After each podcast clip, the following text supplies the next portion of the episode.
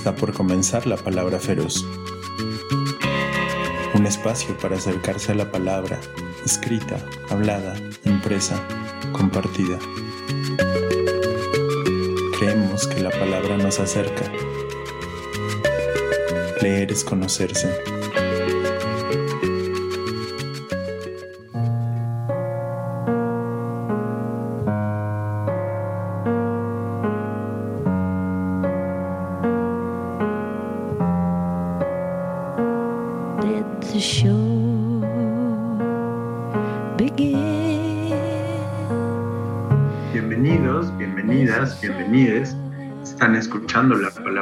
Yo soy Mau, ustedes son ustedes. César Uribe está en los controles. Y en esta bonita tarde del jueves 21 de julio del 2022, queremos hacer un programa para celebrar, para celebrar 12 años al aire, que llevamos 12 años en este bla, bla, bla interminable y que andamos por acá.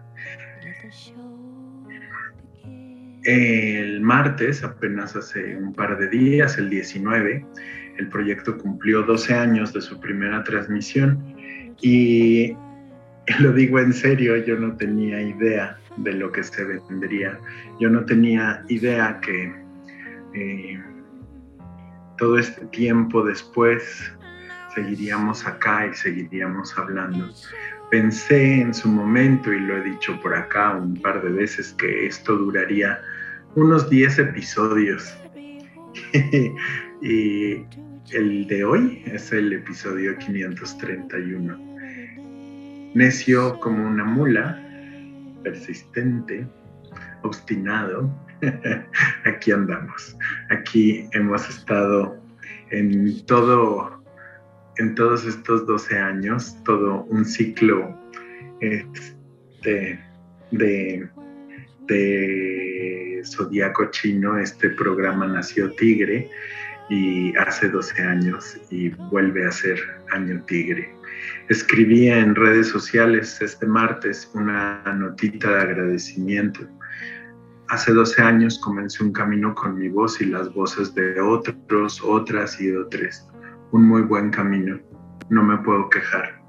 Hoy cumplimos 12 años y el jueves cerraremos un primer ciclo de la palabra feroz. Gracias por la escucha, la paciencia y la compañía todo este tiempo. Cosas increíbles sucedieron desde con la voz, mi voz, sus voces, estos 12 años. Puentes, vínculos, urdimbres, maravillas me faltó poner laberintos. Me expandí y aprendí montones. Ahora es momento de guardar mi voz unas semanas, tanto que agradecer, una pausa en el camino para después volver a andar. Celebramos 12 años al aire, celebraremos este fin de ciclo, tantas posibilidades dentro de la palabra, tantos caminos posibles, gracias infinitas, gracias siempre. Hace 12 años cuando empecé el proyecto no había escuchado aún The Suburbs de Arcade Fire. Estaba esperándome ahí a fin, mediados de agosto. Nunca había leído a Roberto Bolaño.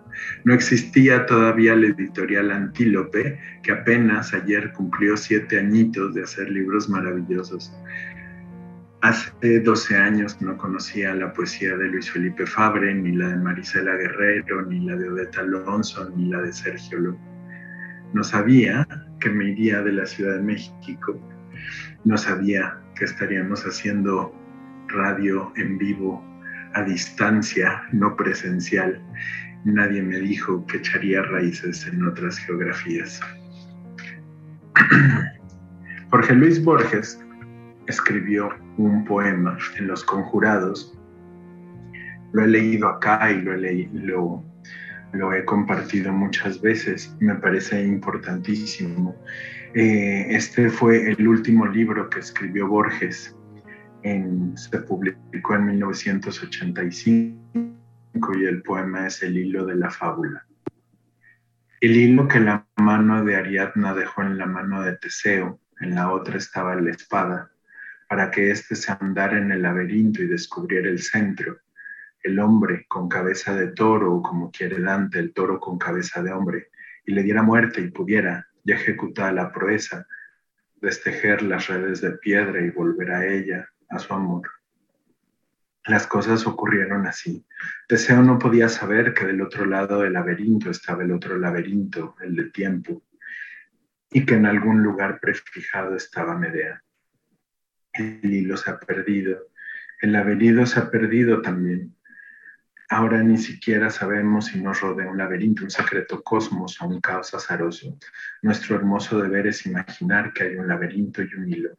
Nunca daremos con el hilo. ¿Acaso lo encontramos y lo perdemos en un acto de fe, en una cadencia, en el sueño, en las palabras que se llaman filosofía o en la mera y sencilla felicidad. Irene Gruz escribió un poemota que se llama Quien me quita lo bailado. Pido peras al olmo, las saboreo, son deliciosas. He pedido gato por liebre, me lo han dado. Me han contado historias libidinosas a medianoche. Gozaba, con cada palabra, con cada gesto. He amado la noche cuando amanecía, amé la muerte y soñé con la realidad. Eso escribió Irene Cruz en algún momento. Y pienso también en eso que dijo y que, y que escribió Genevieve Paté eh, relacionado con, con el compartir y con el tiempo y la palabra dice Genevieve Paté. En mi opinión es ahora cuando el cuento tiene más importancia. En estos momentos buscamos con rapidez cualquier tipo de respuesta. Todo es rápido, todo es apear, todo es clic. Pero ¿qué es lo importante en la vida? El tiempo, el camino. la narración es precisamente eso, tiempo y camino. Yo creo que la vida es interesante cuando se puede contar y no solo contar cuentos, sino narrar cuando estamos en torno a una mesa, aunque sean cosas relativamente simples, lo que ha sucedido en la jornada, etc. Ahí se establece un enlace con el otro extremadamente precioso. Esa palabra es enriquecedora. Hay un investigador estadounidense que ha realizado estudios sobre los niños que quieren leer desde muy temprana edad, apasionados por la lectura pueden venir de medios socialmente económicos, eh, de medios sociales económicamente muy pobres, lo que tienen en común con otros provenientes de medios más, acomodados es que viven en familias donde se habla y no solamente para saber si han obtenido buenas notas en la escuela, etcétera, donde se habla, se interesa el otro, es decir, se escucha. Y este texto de Genevieve Paté me hace, junto con el poema de Borges y el de Cruz, me hacen pensar en lo que hemos hecho en este, en este programa y en este camino. Hemos hablado, hemos escuchado, hemos dicho. Y es curioso que diga que hemos escuchado, porque a veces esto ha sido un monólogo y ha habido un locutor de este lado del micrófono y los escuchas del otro lado. Pero he escuchado voces, hemos tenido diálogos, hemos conversado sobre la palabra, ha habido infinita cantidad de intercambio con los productores de este programa, con los invitados, con la gente que nos ha seguido y nos comparte cosas en redes con quienes hemos hablado sobre la importancia de comunicarnos y de eso que decíamos hace 12 años, que la palabra nos hace humanos y no monitos. En fin, em, hace 12 años aparecía The Suburbs de Arcade Fire. Obviamente vamos a cerrar este programa con, con una canción de ese disco, pero este año, hace unos meses, salió el maravilloso We de Arcade Fire y para escuchar nuestra primera canción de hoy, vamos a oír la canción que le da título al disco. Es la última canción del disco, se llama We y es de Arcade Fire. No le cambien, están escuchando la palabra feroz.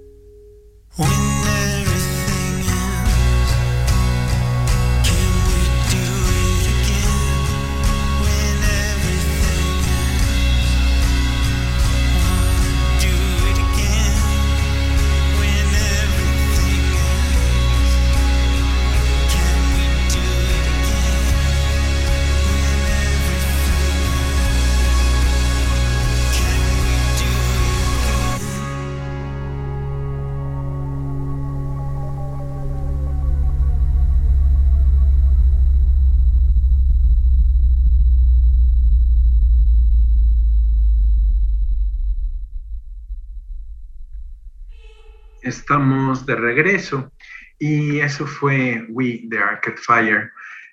Eh, pienso mucho en, en, algo que hemos logrado en estos 12 años, que ha sido no solo la repetición obsesiva de ciertos textos o ciertos autores, ese texto de Borges lo hemos leído acá infinidad de veces y eh, cuando decidamos qué va a pasar, con la palabra feroz y con la palabra hablada de este locutor. Vamos a seguramente volverlo a hablar y cuando festejemos de nuevo un ciclo, seguramente volverá porque, porque me hace pensar mucho en, en eso, en el tiempo, en las cosas que, que uno piensa y las cosas que uno dispone y demás. Si me pienso a mí mismo hace 12 años, y me pienso a mí mismo en este punto en el que estoy, me parecería eh, extrañísimo. Soy el mismo, pero al mismo tiempo el camino ha sido inmensamente feliz, complicado y agradezco todas las cosas que han sucedido hasta este punto. Y en ese sentido, eh, también agradezco toda la cantidad de descubrimientos y de palabras y de gente increíble que ha compartido su trabajo y que nos han permitido usar la voz de este locutor de Mao para leer su poesía, su trabajo literario, como el caso de Nadia López García, a quien adoramos, la queremos muchísimo, la admiramos y este, queremos ser como ella cuando seamos grandes, porque es una persona verdaderamente increíble con un corazonzote. Nadia López García, quien en 2017 le dieron el premio a la creación literaria en lenguas originarias por el magnífico New Bishop, Tierra Mojada y este 2021 le dieron el premio mesoamericano de poesía Luis Cardosa y Aragón, escribió este poemota que se llama Casa Flor en Tunsabi es Itabe, pero yo no sé leer ni pronunciar Tunsabi, así que lo leeré en la versión en español. Casa Flor. El sol nace y la casa ya huele a cempasúchil yocote las piedras respiran despacio, la casa despierta y la leña habla en el fuego. En esta casa no hay nubes, hay flores azules, rojas y amarillas, hay mujeres que tejen palma, hacen tortillas y rezan por sus hombres, por sus hijos. En esta casa hay grillos que lloran, corazones que no duermen ni esperan, un hijo, un amor, una palabra, un nombre junto al fuego. En esta casa hay flores, flores de espera. Y buscando, buscando poemas de, de Nadia, encontré este otro poema que se llama Nuestro lugar, Ñuco, y dice así. Dice mi bisabuela que cuando encontramos nuestro lugar es difícil dejarlo. También dice que somos como mariposas que vuelan por lugares lejanos, pero siempre regresamos o seguimos buscando el camino. Buscamos regresar a donde nace la esperanza, donde el viento es bueno y el café de mañana huele a tierra mojada. Nuestro lugar puede ser aquí, pero también allá. Nuestro lugar es en donde el corazón palpita como si bailara y los ojos tienen brillo, donde el cuerpo es ligero y las alas toman vuelo y donde podemos agradecer por estar aquí. Eso escribe Nadia López García y me parece maravilloso y increíble poderlo compartir en este, en este programa de aniversario, 12 años al aire. Este programa, todo lo que acá ha sucedido, nos ha permitido también entender varias cosas. Una de ellas, importantísima, que leer es conocerse.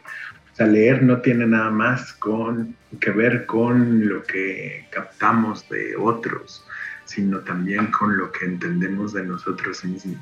Hemos entendido que la lectura no es un acto solitario, es un acto social, colectivo, que leer en voz alta es posible y que lo que sucede al leer es increíble. Es posible hacer comunidad leyendo y eso es maravilloso. Uno va encontrando a los que leen tal o cual autor, los que odian un libro, los que buscan escritoras, los que están obsesionados con Haruki Murakami, los que quieren saber en qué termina 1884, los que están convencidos de que Roberto Bolaño es un gran escritor, en fin, es maravilloso encontrarse y poder descubrir todas estas cosas. Aprendí también que hay que leer escritoras y que hay que nombrarlas. Para mí ha sido sin duda un disfrute y es una de las de los actos políticos que ha tenido la palabra feroz, un descubrimiento placenterísimo y hermoso. También he aprendido que hay que nombrar al traductor eh, y el trabajo que se realiza es la única manera en que podemos conocer el trabajo de muchísimos autores importantísimos. Hay que nombrar a las editoriales, sobre todo si son independientes. Hay que nombrar a las librerías, sobre todo si son independientes. Hay que poner nuestro granito de arena en la batalla perdida contra el capitalismo feroz, comprando en librerías, buscando el libro a pie, preguntando por él. Hay que justamente hablaba con César Uribe fuera del aire que de pronto en este mundo vale la pena apostarle a lo matérico y de pronto, ¿qué pasa si volvemos a comprar discos? ¿Qué pasa si volvemos a cuidar nuestros discos compactos, nuestros viniles, nuestros cassettes y tenemos nuestros objetos ahí y dejamos de pagar la renta de la música? Qué concepto más extrañísimo. En fin, eh, también he aprendido en todo este tiempo en que tenemos que hacer lo posible para ah, encontrar los libros de Roberto Bolaño en anagrama y no en alfaguara, que hay que hacer esfuerzos de promoción de lectura por todas partes y que nos encontramos y que si unimos esfuerzos y palabras, esto nos puede llevar a otro lado. He aprendido que el lenguaje es un ente vivo y que fluye y que explota en posibilidades para nombrarnos y que podemos nombrar el mundo de muchas maneras. Pienso que la exploración lingüística, eh, en la exploración lingüística, leyendo, escribiendo, hablando, uno puede descubrir lo que pasa cuando decimos todes. Y lo que pasa es que mi mundo se expande y lo que pasa es que nombro a otros. Y también descubro que el lenguaje es político, que la palabra es política, que tener una voz es un compromiso. en ese sentido, Marcela Guerrero, en la antología La huella posible, poetas que escriben la ruta, editado por la UAM, eh, la Universidad Autónoma Metropolitana, escribe este poemota, Posibilidades de la lengua que habito. La lengua que habito mana de mi madre, un manantial, un ojo de agua en aquella montaña bajo la tormenta. La lengua que habito es una posibilidad y miles, un río que brota de su voz cantando polichinela con Sarita Montiel mientras echo andar. Mi mamá me amamanta con una lengua que canta y luego y juega desbarata sus orillas, una lengua franca enclavada en un bosque tropical inexplorado. Las posibilidades de habitar una lengua se translocan, caminar y cantar ajenas coplas, nanas sin sentido, arrullos, orillas, aullidos de hembras que se reconocen en sus gestos. Mi madre canta y ulula en las heladas aguas del Pacífico. Mi madre y Sarita Montiel somos un origen marino mamífero cetáceos en manadas, voces que emanan infinitamente en un océano que se entibia a veces y acoge espacies, se esparce, canta, aúlla, una diseminación de gestos, una posibilidad exótica votiva de aves en parloteo y expansiones. Mi madre canta mamífera y orilla ave, arrulla, aullo, cría, río. Orígenes de voces que se escapan a bases de datos de palabras, de una lengua que se supone prescriptiva, precisa, prescriptive. La lengua que habito se echa a andar tambaleante como los muñecos en el pim pam pum. Eso escribe Marisela Guerrero y me parece poderosísimo. También he aprendido que nunca vamos a leerlo todo y que eso está bien. Hemos aprendido y pensamos mucho en ello en muchas ocasiones, que todo lo humano es finito y pese a eso, otro mundo es posible. Irene Vallejo, en el magnífico Manifiesto por la Lectura, editado por Ciruela, cita a Federico García Lorca, dice Irene Vallejo, que dice Federico García Lorca. Cuando inauguró la biblioteca en su pueblo natal, Fuente Vaqueros, en septiembre de 1931, Federico García Lorca dijo, Nadie se da cuenta al tener un libro en las manos el esfuerzo, el dolor, la vigilia, la sangre que ha costado. El libro es sin disputa la obra mayor de la humanidad. Muchas veces un pueblo está dormido como el agua de, un estanque en día sin viento. Ni el más leve temblor turba la ternura blanda del agua. Las ranas duermen en el fondo y los pájaros están inmóviles en las ramas que los circundan. Pero arrojad de pronto una piedra, veréis una explosión de círculos concéntricos, de ondas redondas que se dilatan atropellándose unas a las otras y se estrellan contra los bordes. Veréis un estremecimiento total del agua, un bullir de ranas en todas direcciones, una inquietud por todas las orillas y hasta los pájaros que dormían en las ramas umbrosas saltan disparados en bandadas por todo el aire azul. Muchas veces un pueblo duerme como el agua de un estanque un día sin viento y un libro o unos libros pueden estremecerle e inquietarle y enseñarle nuevos horizontes de superación y concordia. Eso, eso cita Irene Vallejo en el manifiesto por la lectura y en ese mismo eh, manifiesto dice, esa misma huella compartida persiste en los clubes de lectura que no dejan de multiplicarse, crecer y retoñar, construyendo comunidades de memoria, solidaridad y encuentro. Y me salto un párrafo. Por este motivo, en todas las épocas desde su invención, los libros han sido perseguidos, quemados y destruidos con saña reincidente por el pensamiento dogmático y totalitario. Ibn Hassam, poeta cordobés del siglo XI, escribió, Dejad de prender fuego a pergaminos y papeles y mostrad vuestra ciencia para que se vea quién es el que sabe. Y es que aunque queméis el papel, nunca quemaréis lo que contiene, puesto que en mi interior lo llevo, viaja siempre conmigo cuando cabalgo, conmigo duerme cuando descanso y en mi tumba será enterrado luego. Esto eso escribe Irene Vallejo y cita a Ibn Hassan. Y es maravilloso y poderosísimo. Y creo que ahí hay muchas cosas que estamos eh, aprendiendo.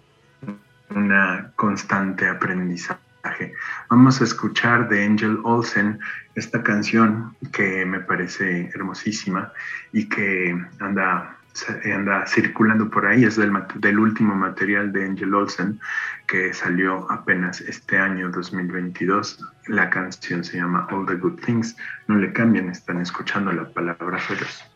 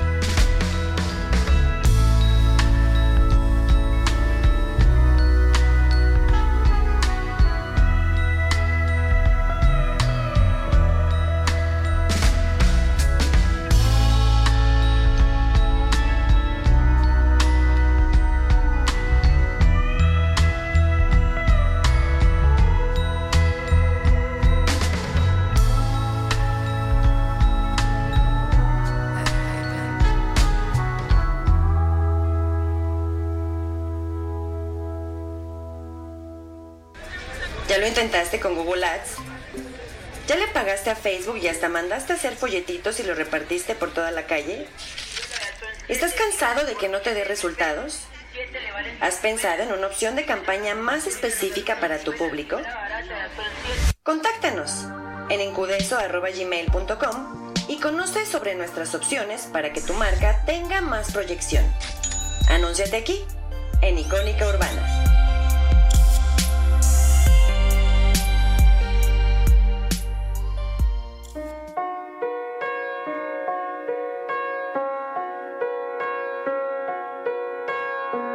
Estás escuchando la palabra feroz en Icónica Urbana.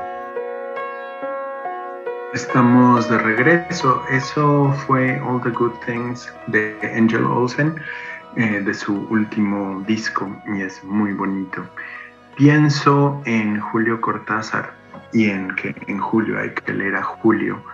Encontré, reencontré este texto que es uno de mis textos favoritos de Julio Cortázar es del libro Un tal Lucas. Hablábamos de él la semana pasada.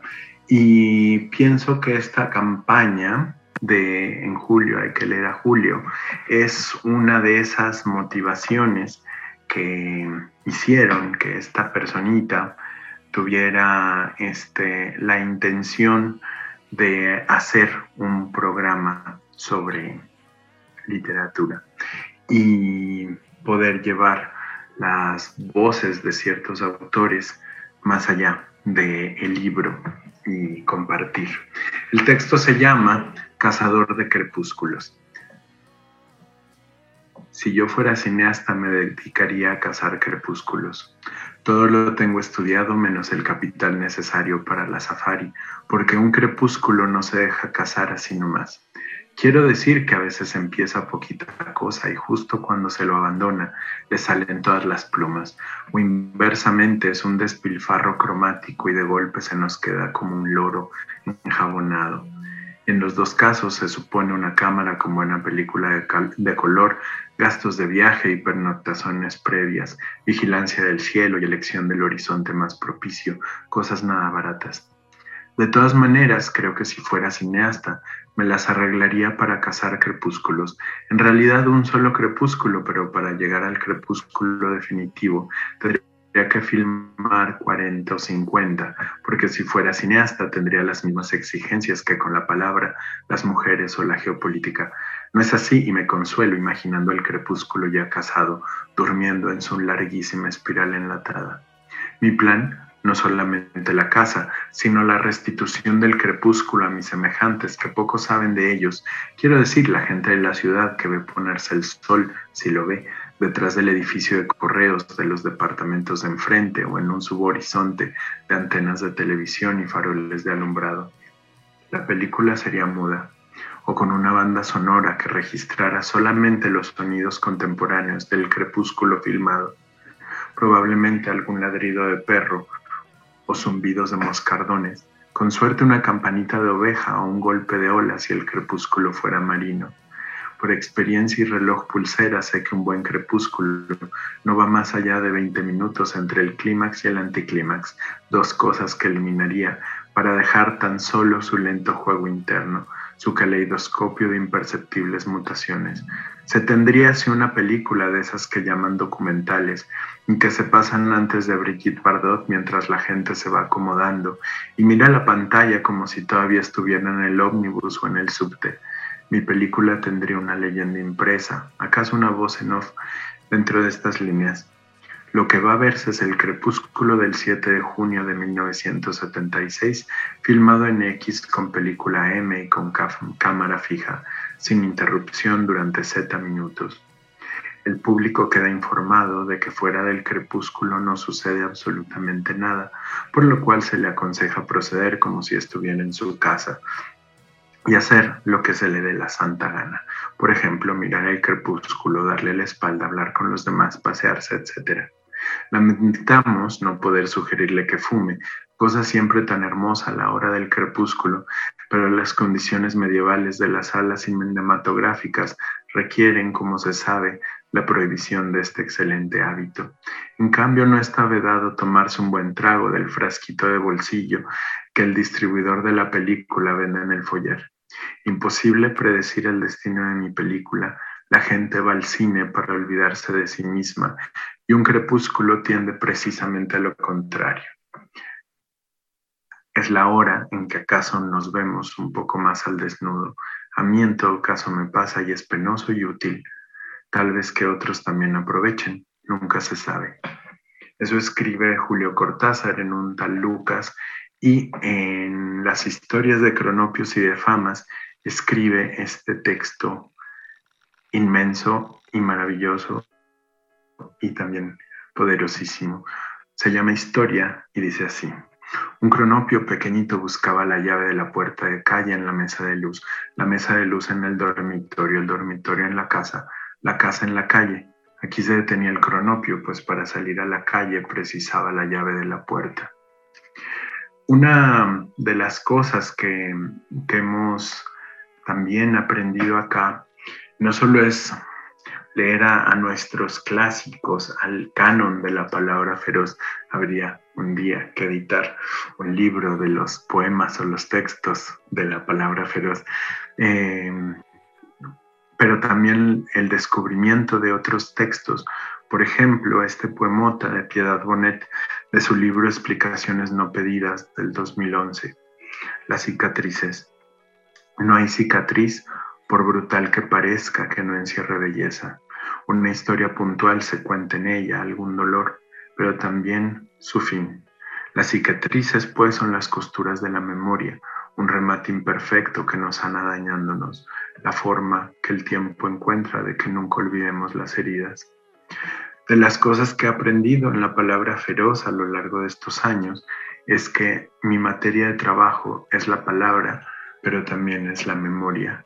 y el tiempo. Vamos a escuchar nuestra siguiente canción. Hoy vamos a, no va a haber bonus track, pero vamos a extendernos un poquito hacia alrededor de las 7 y 10, 7 y cuarto, así que tengan paciencia. Vamos a escuchar Quiéreme mucho, es de Eli Guerra, ahorita regresamos. Quiero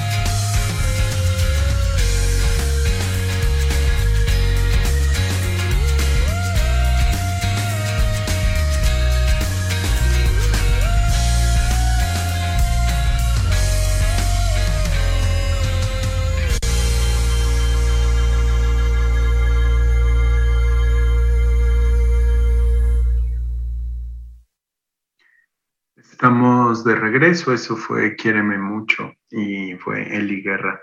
Teníamos que ponerla para esta fiesta. Eh, sin duda, estaba ahorita viendo redes sociales, eh, mensajitos y ha sido muy bonito en esta semana todos los comentarios, toda la, la el cariño y el amor hacia este proyecto, gracias infinitas. Y pues toca agradecer tantísimo a, quien, a quienes han sido escuchas durante todos estos años. Gracias por todo lo aprendido, gracias por todo el cariño a este proyectito. Gracias infinitas, Elú, Eje y Lalito, por engatusarme en esto. Ahora eh, yo no quería hacer radio 12 años después aquí estoy y ustedes están muy cómodos en sus vidas sin hacer radio. Gracias por engatusarme, de verdad. Gracias a todos los que han producido este programa y que sin ustedes no hubiera sido posible. Laura Rebor, César Uribe, Ricardo, el Duende Godínez, el querido Siete, Pati Gómez, Juan Sin Miedo, gracias infinita.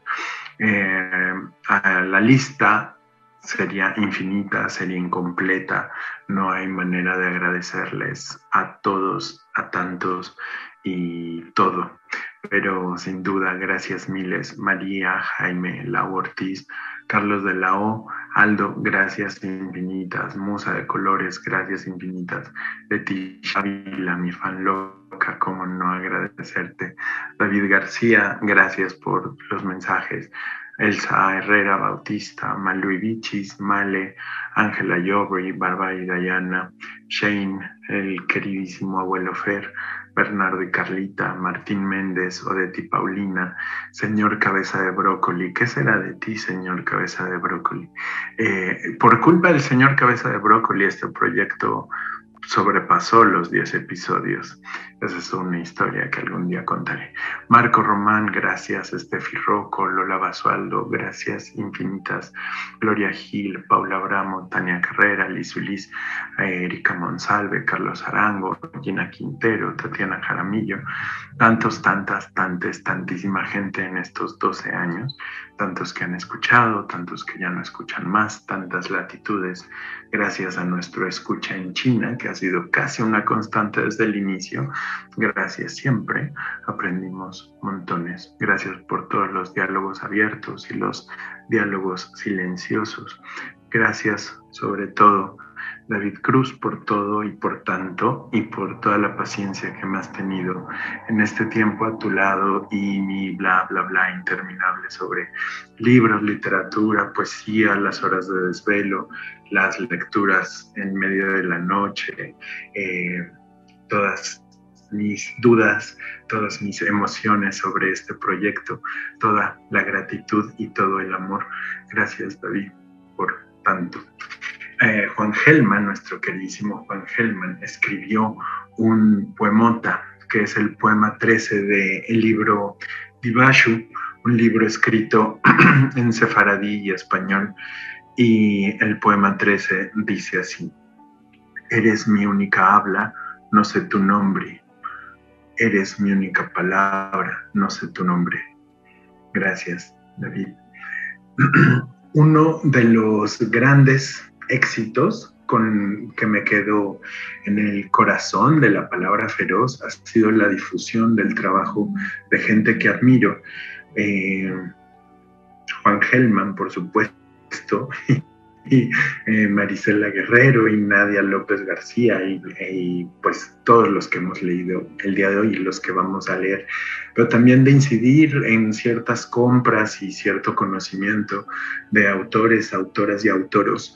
Y sin duda la difusión de Rocker Dalton, de Fernando Molano Vargas, de Irma Pineda, el trabajo maravillosísimo, increíble e indispensable que hacen los de orden de traslado, Nervinson Machado, Yolanda Segura, Raúl Zurita, pero sobre todo una de mis grandes satisfacciones, y eso lo hablaba con la queridísima Ishel Hernández y con David hace unos días acá en Oaxaca, es haber difundido a Ida Vilariño y que haya llegado a más oídos y más corazones.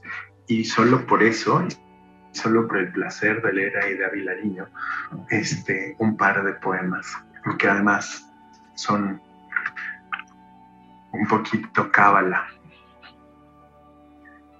La última palabra. Que no me importa, digo, repito, explico, que no me importa, grito, que no me importa, no me importa, no quiero, diré otra vez que no, retraeré la mano, no volveré a aceptar. Digo que no me importa y aunque me desdijera, seguiría siendo esa la única verdad, la única palabra. A callarse. ¿Qué puedo decir ya que no haya dicho? ¿Qué puedo escribir ya que no haya escrito? ¿Qué puede decir nadie que no haya sido dicho, cantado, escrito antes? a callar, a callarse. Y este otro poemota de Ida Vilariño, y seguirá sin mí. Y seguirá sin mí este mundo mago, este mundo podrido, tanto árbol que planté y versos que escribí en la madrugada y andarán por ahí como basura, como restos de un alma de alguien que estuvo aquí y ya no más, no más. Lo triste, lo peor fue haber vivido, como si eso importara, vivido como un pobre adolescente que tropezó y cayó y no supo y lloró y se quejó y todo lo demás y creyó que importaba. Estos poemas son del libro Poesía Completa, de, editado por Lumen y que es maravilloso. Pienso también en la magnífica tarea que ha sido difundir el trabajo de Eva Castañeda y estos poemas de su libro Decir otro lugar, editado por Elefanta. Tres poemitas. Es que perdimos mi amor y de eso debemos hablar. ¿Cómo se dice a la voluntad de seguir aunque y a pesar de? Así nos pasa a muchos, así ocurre en este lugar de luces fundidas. Sin embargo, hay siempre algo más fuerte, una caída o el ruido de lo que se quiebra, una hoja seca, por ejemplo. En el extravío como si fuera un lugar, ahí andábamos a veces, no siempre, solo a veces, encontrando y perdiendo, porque de eso van los días. Lo que pasa es que a la gente no le gusta aceptar que vamos dejándonos en el camino. Aunque tú sí supiste que de mí se quedó, tú sí te diste cuenta de las veces que la voz se me hizo grande para contarte esta historia.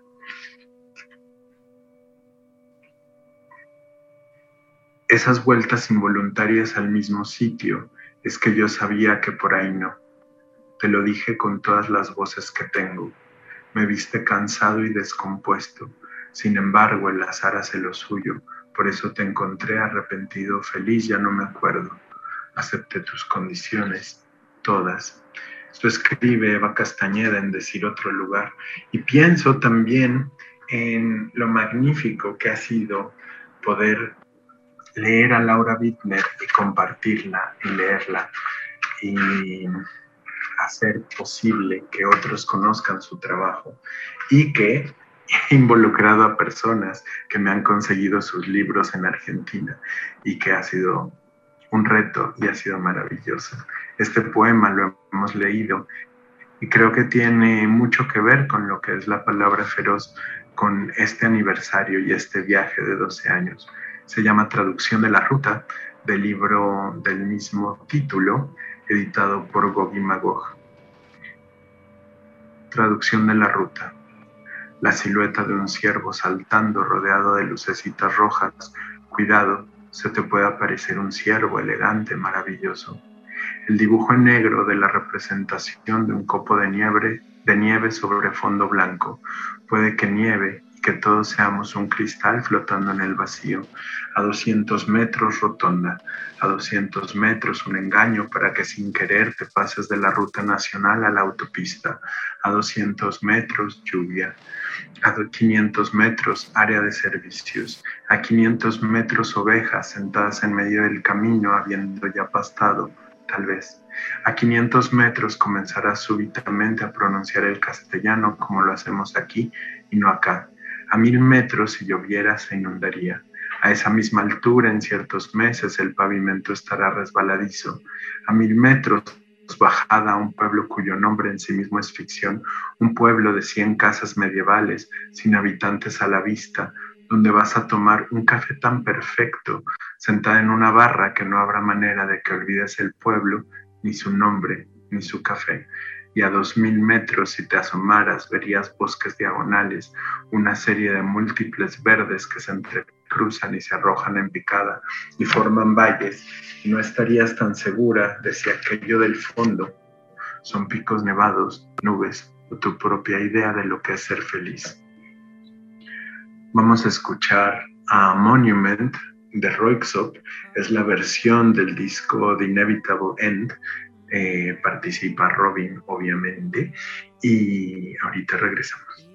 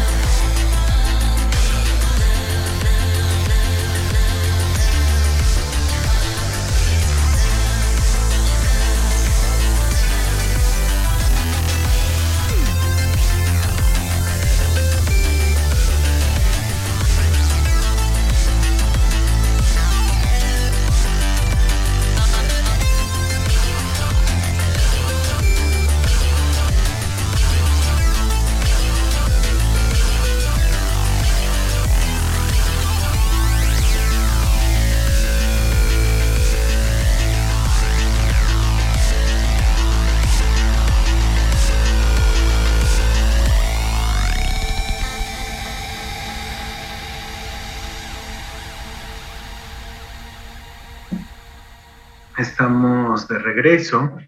Eso fue Monument de Roixop featuring Robin. Y se nos acaba el tiempo. Pienso eh, en textos muy importantes para textos y autores muy importantes para, para lo que hemos hecho en estos 12 años. Pienso en Emily Dickinson, en el poema 26. Es lo que hoy tengo para traer, esto y mi corazón, esto y mi corazón, todos los campos y las vastas praderas. Lleva la cuenta, si se me olvidara alguien podría hacer la suma, esto y mi corazón y las abejas que habitan en el trébol. Eso escribió la fantástica Emily Dickinson. Es una versión de José Manuel Arango del libro Poemas Selectos, editado por la Universidad de Antioquia en Colombia. Eh, pienso también ah, en esto de guardar flores secas en los, este, en los libros, tiene sus eh, problemas técnicos. Pienso mucho en esto que escribió Juan L. Ortiz en el fantástico poema La Casa de los Pájaros. Las tardes de pronto habían adquirido un delgado ardor espiritual, un encendimiento transparente que no era todavía tibio y que hacía casi religioso el poniente, pero ya flameaba con alguna alegría sobre el agua lila de los campos, ¿A dónde se voló ese momento del noviembre tan puro del cielo? Flores cayeron sobre los pastos o cantaron sobre los pastos. Flores. Una mañana sobre la loma no supe a quién agradecer tanta gracia. Flores. El cielo era de un azul de pastel sobre la loma, delicadísimamente constelada. Una dulzura empezaba a fermentar en la mañana, abierta igual que una corola infinita. No fuimos más que un anhelo de canto, el verano. Eso escribió Juan L. Ortiz en ese poemota que es La Casa de los Pájaros, que forma parte del libro El Álamo y el Viento. Y ese librote que es El Álamo y el Viento, a mí me parece eh, de mis últimos descubrimientos en la poesía, un libro escrito en 1947 y que ha tenido y ha resonado en mi cabeza, en mi voz en los últimos meses. El otro día Martín Méndez en Twitter publicó que el recién fallecido director Peter Brook, el director de teatro, menciona en su, menciona en su autobiografía el siguiente párrafo con el que cierra el libro y que podría haber sido su epitafio.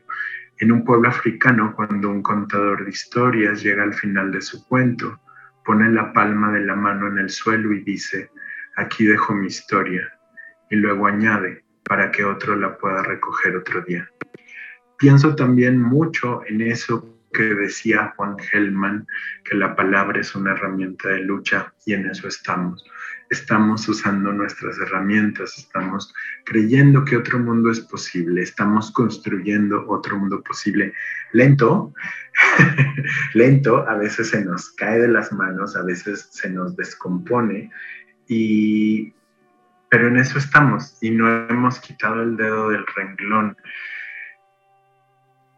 me parece importantísimo y me parece relevante decir, enunciar, usar la palabra. En estos primeros seis meses de 2022, México sumó al menos 306, 306 víctimas en 42 masacres, con cinco o más personas asesinadas en un mismo hecho. Ese tipo de cosas, enunciar, decir, denunciar, estar, insistir y estar sobre, sobre las cosas nos parece relevantísimo, me parece importante seguir en ello. Juan Gelman escribió este poemota, La pretensión. El disparate de la tristeza y sus animales que hurgan por todos lados son más verdaderos que yo. Estas palabras son más verdaderas que yo. Son materia y no tiempo. En sus entrañas hay una piedra que nunca se acaba. Los hijos de los hombres creen que mojarlas con vino les quitará conciencia, fuego. Hay palabras que esperan y nadie las toma, solas ahí en silencio florido. Juan Gelman en 1973 en el libro Relaciones escribe este poemota que tiene mucho que ver con lo que pensamos en la palabra feroz y en usar la palabra como nuestra arma, nuestra herramienta, nuestra forma de construir. Se llama confianzas. Se sienta a la mesa y escribe. Con este poema no tomarás el poder, dice. Con estos versos no harás la revolución, dice. Ni con miles de versos harás la revolución, dice. Y es más, esos versos no han de servirle para que peones, maestros, hacheros vivan mejor, coman mejor, o el mismo coma, viva mejor, ni para enamorar a una le servirán. No ganará plata con ellos, no entrará al cine gratis con ellos, no le darán ropa por ellos, no conseguirá tabaco o vino por ellos, ni papagayos, ni bufandas, ni barcos, ni toros, ni paraguas conseguirá por ellos. Si por ellos fuera, la lluvia lo mojará. No alcanzará perdón o gracia por ellos. Con este poema no tomarás el poder, dice. Con estos versos no harás la revolución, dice. Ni con miles de versos harás la revolución, dice.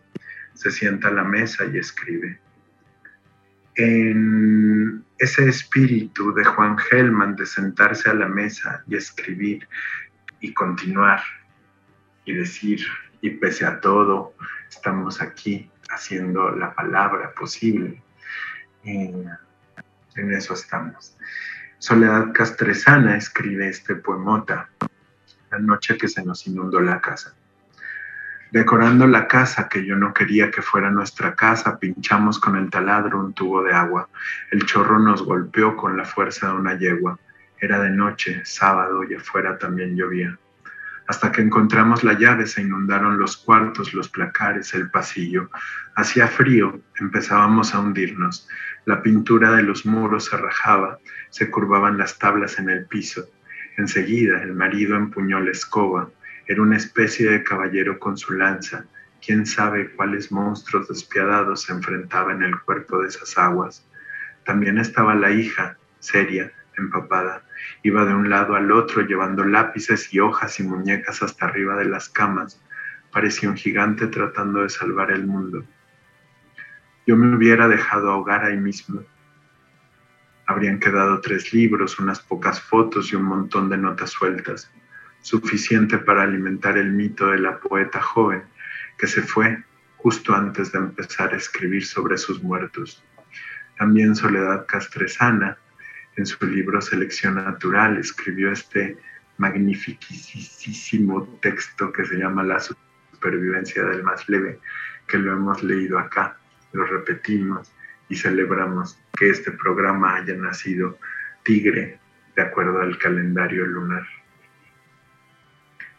van a soltar al tigre, va a saltar.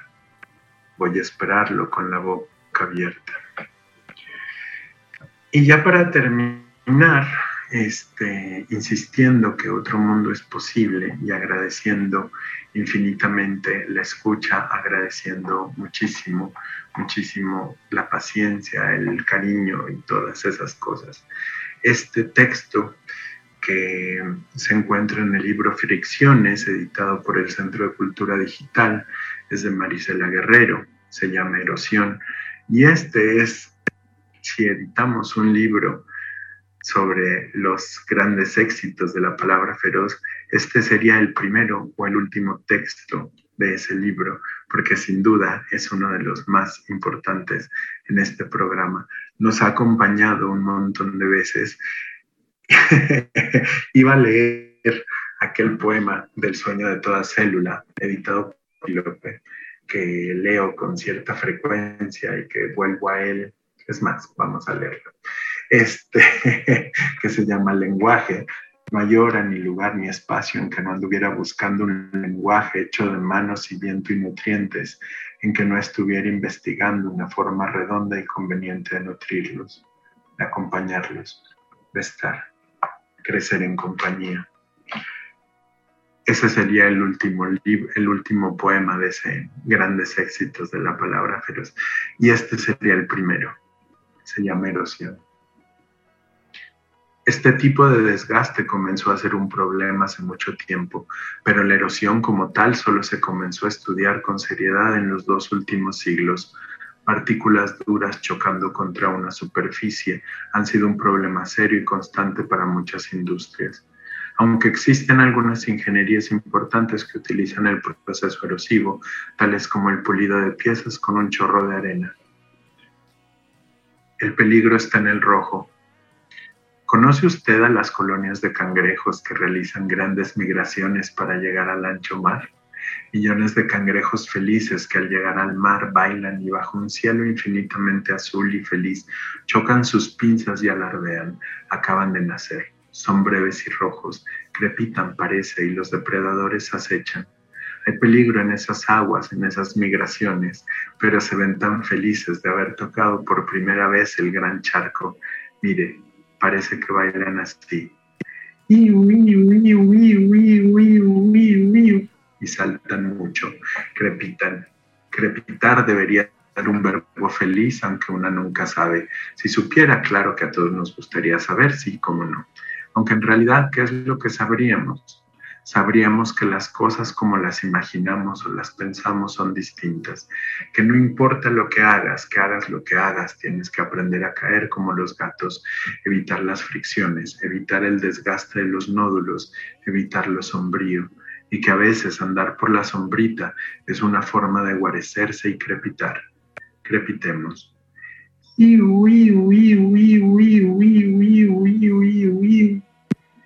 mientras uno hace iu iu, puede hacer pincitas con sus manos. Y bueno, nos vamos con la canción Suburban War del disco The Suburbs, es de Arcade Fire. Y lo que decíamos, yo hace 12 años no sabía que ese disco iba a venir, que ese disco iba a existir y que la palabra feroz y más quedarían ligados a ese disco, a esa banda, a ese sonido y que, y que nos ha acompañado tanto tiempo. En el canal de Mixcloud pueden escuchar los 530 programas, aunque este es el 531, este todavía no lo pueden escuchar en Mixcloud, pero en unas horas lo podrán escuchar. Este, y no pueden escuchar uno de los programas, justo donde celebrábamos 10 años de The Suburbs, porque dice Mixcloud que pusimos demasiadas canciones de un mismo grupo y que eso no se puede. En fin, tonto Mixcloud. Y este, pues gracias por escuchar, gracias por ser parte de este camino y gracias por estos 12 años que han sido maravillosos, han sido agotadores, pero han sido maravillosos y han sido eh, toda una aventura. ¿Quién diría? ¿Quién diría que ese muchacho tímido que no le gusta hablar acabaría haciendo 12 años de radio y que sigue pensando en cómo seguir usando la palabra, cómo seguir usando la palabra ferozmente para hacer posible que otro mundo sea posible? En fin, en eso andamos. Gracias por escuchar. Gracias César Uribe por estar en los controles. Adiós.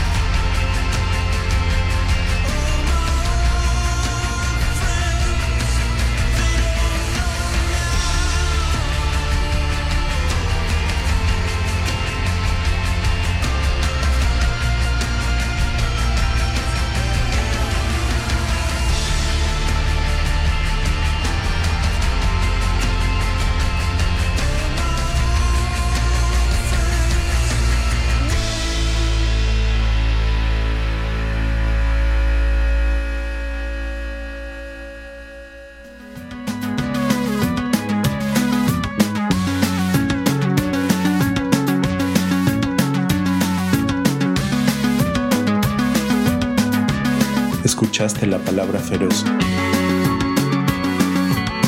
Una producción de Icónica Urbana.